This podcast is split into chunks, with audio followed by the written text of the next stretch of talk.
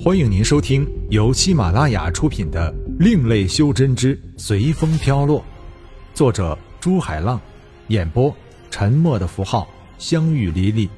欢迎订阅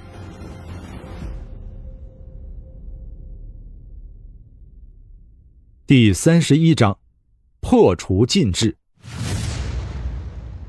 怎么办呢？天宇可谓是绞尽脑汁。最终得出这样几个方法解决：一，就是有一个比魔力之气还大的能量去冲撞禁制；另一个方法就是用微弱的能量吸收或腐蚀这层禁制。想来想去，天宇最后选择了第二种方法，慢慢汇集着子府宇宙外的散乱能量，然后用这股能量去消融禁制。显然，这种方法是可行的，就是时间比较久而已。天宇想到这里，也不再着急了。既然有了解决的方法，就可以慢慢的破除禁制。只是天宇一想到老哥和李大哥不知道怎么样，难免有点静不下心来。天宇就这样慢慢的用能量腐蚀这魔力之气，魔力之气越来越少。而天宇对子府宇宙外的能量控制越来越熟练，在修炼中，天宇有点奇怪的发现，并不是只有子府宇宙能发出能量，身体的其他部分也可以发出来，就是没有子府宇宙发出的多，所以在有子府宇宙的时候，根本发现不了这个问题。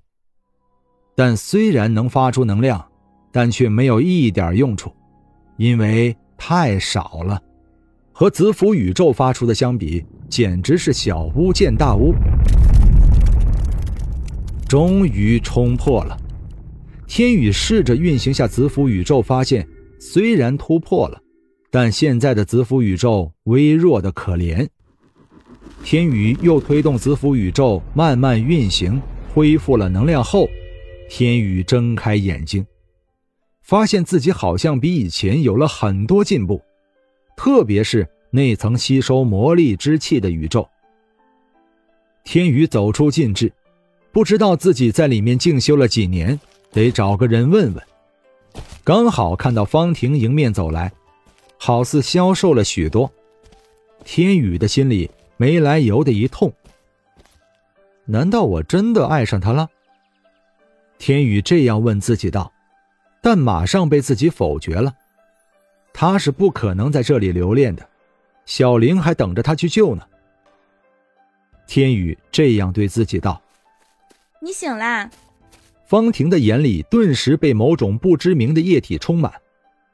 怎么了？我不是好好的吗？天宇虽然想帮他拭去眼里的泪水，但他还是站住了，因为他心里始终有着一个永远的痛。没什么，我只是高兴的。师尊，弟子带你去换一件衣服吧。天宇的心里又莫名的一痛，他知道有一样东西在他的心中滑落了。好的，最近你们修炼的怎么样了？天宇道：“我现在已经到了元婴期了。”说到修炼，方婷好像有一种荣耀感。元婴期，我在里面做了几年了？天宇道：“回师尊，已经三十五年了。”方婷回道：“以后你还是叫我大哥吧，叫师尊未免显得太严肃了。”天宇说道：“还是叫师尊吧，楚师叔说修真者最注重礼节啦。”方婷脸上明显的划过一丝喜悦，然而马上又消逝了。“啊，随便你吧，我们去找楚树去吧。”天宇这次感到自己的心中真的有样东西滑落了，并且永远都找不回了。可能过几天我就要离开这里，去一个很危险的地方。那个地方并不是你们现在的修为可以去的，所以我现在想你们还是先留在这里，等我去外面看看没有危险的时候，再带你们离开。天宇对着楚树、方成和方婷道。师尊真的要离开这里吗？楚树问道。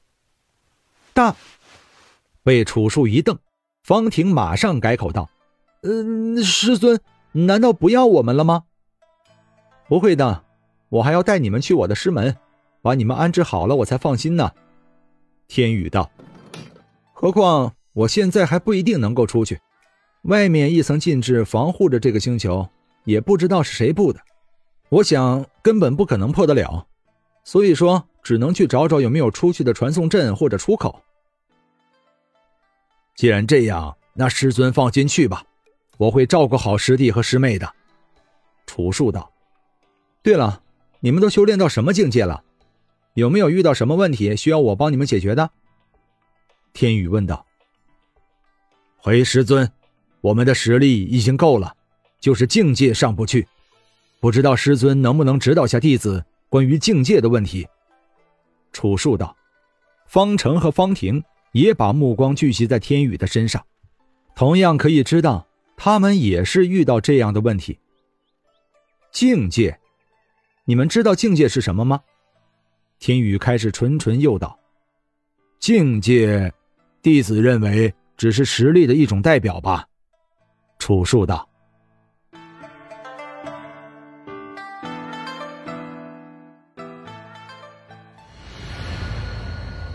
本章播讲完毕，感谢您的收听。如果您喜欢的话，欢迎订阅专辑，下集更精彩。